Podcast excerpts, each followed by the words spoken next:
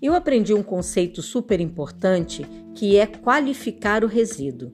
Isso significa preparar o resíduo para que possa andar adiante na cadeia da destinação correta. Isso nada mais é do que separar corretamente. O resíduo orgânico é aquele que pode ser usado na composteira e virar adubo para suas plantas. Os recicláveis são os que podem ser transformados em novos produtos.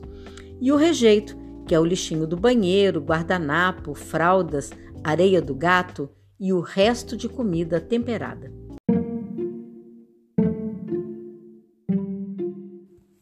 Qualificar o resíduo que você gera, entendendo em que categoria cada um se enquadra e separar corretamente, faz com que cada resíduo tenha o melhor e o mais correto destino.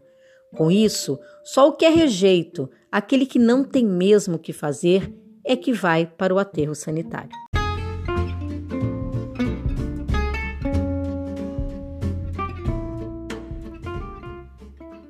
Eu sou Liliane Linhares e esse é o podcast Ciclo Reverso. Conteúdo técnico, apoena socioambiental.